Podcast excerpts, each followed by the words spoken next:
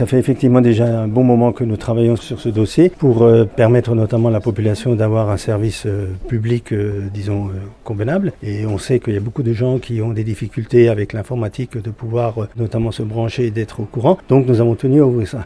Alors pourquoi est-ce que j'ai tenu à ce que le ministre vienne? Parce que c'est quelqu'un qui a suivi ça de près. Et j'ai appris donc que c'est lui-même qui a signé l'autorisation. Je me suis dit, si déjà on va ouvrir, puisque les services de l'État nous ont aidés, je me suis dit, ben, pourquoi pas ne pas faire venir le ministre pour qu'il puisse nous donner un coup de main. Ça permet aussi de donner un peu plus de fierté au personnel de la ville.